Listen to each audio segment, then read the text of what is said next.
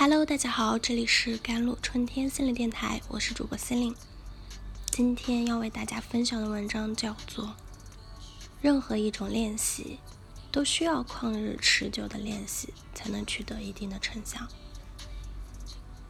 随着工作强度和生活压力的增加，人们越来越多的知道了身体健康的重要性。大家都知道不能过度劳累。要规律作息、健康饮食、勤加锻炼。比起每天疯狂的工作，却从来不照顾自己身体的人，能想到以上并且付诸实践，已经是非常的不错。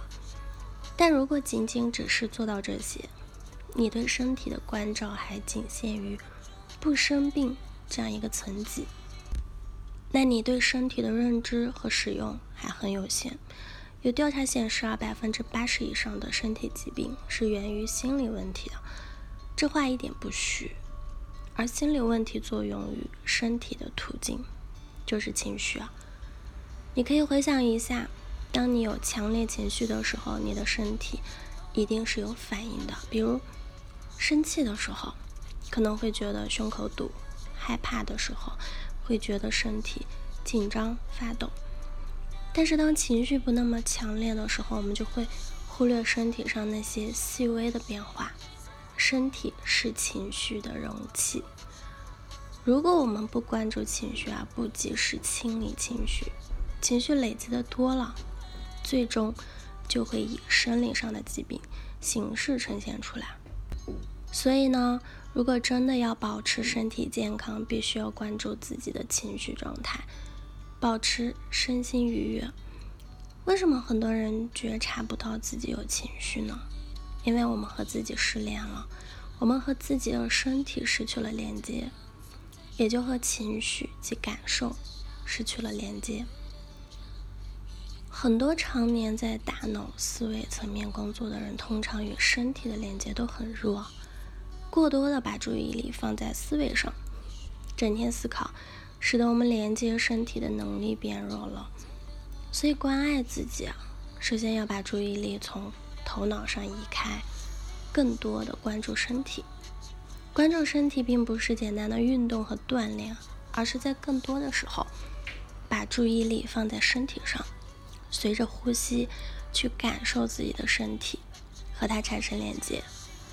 如果你每次跑步都只是戴上耳机，一边听音乐，一边接机械的跑步，那是达不到与身体连接的效果的。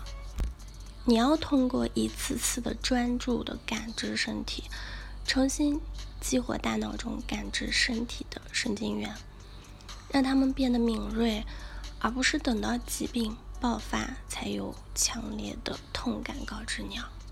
如果你要练习瑜伽，选择那些注重呼吸的瑜伽。而不是单纯关注体式的瑜伽，才能精进自己和身体的连接，达到身心合一的目的。文章后面呢，我也会分享一些练习的方法，介绍几个日常可以做的关于身体的练习啊。常规练习，第一，身体扫描正念练习，可以帮助我们对身体建立更好的觉知。那扫描时间越长越好，一般可以在半个小时左右，温和简单，但尽量是不要在临睡之前进行，因为要在清醒状态下进行。第二，动态静心练习，古老的印度静心技巧一般早上进行，时间一个小时，有一定运动强度，可以量力而行，可以打通身体内卡住的能量。激活身体。以上两个练习，如果读者需要引导音频啊，可以关注我在后台留言。第三就是大拜式，俗称磕大头，也就是有效的激活身体啊，打通身体内的阻塞啊能量的方式了。好，我们下面再来说一说情绪处理相关的方法。第一，放松练习，可以在感受到情绪的时候进行。也可以在日常有意识、有目的的进行。基本方法就是感受到了情绪之后，闭上眼睛，感受身体上的感觉。比如感受到堵或者发紧等等。感受到之后，把主动权交给身体，让整个身体慢慢放松，不刻意，也不强求。随着身体的放松，感受之前的不适感慢慢消失。第二种直接体验，与放松练习类似，只是在感受到身体上堆积情绪的部位之后，直接去体验那个不舒适，直到把它体验完全。同样的，不强迫它消失，只是慢慢的体会那个感受，接受那份不舒适，体验那种不舒适慢慢的减弱。以上两种方法在有人带领的情况下更好。需要了解的是，很多情绪堆积已久，不可能一下子全部呈现，也不可能一下子体验完全，需要一步一步有耐心的去做。任何一种练习都需要旷日持久的练习才能取得一定的成效。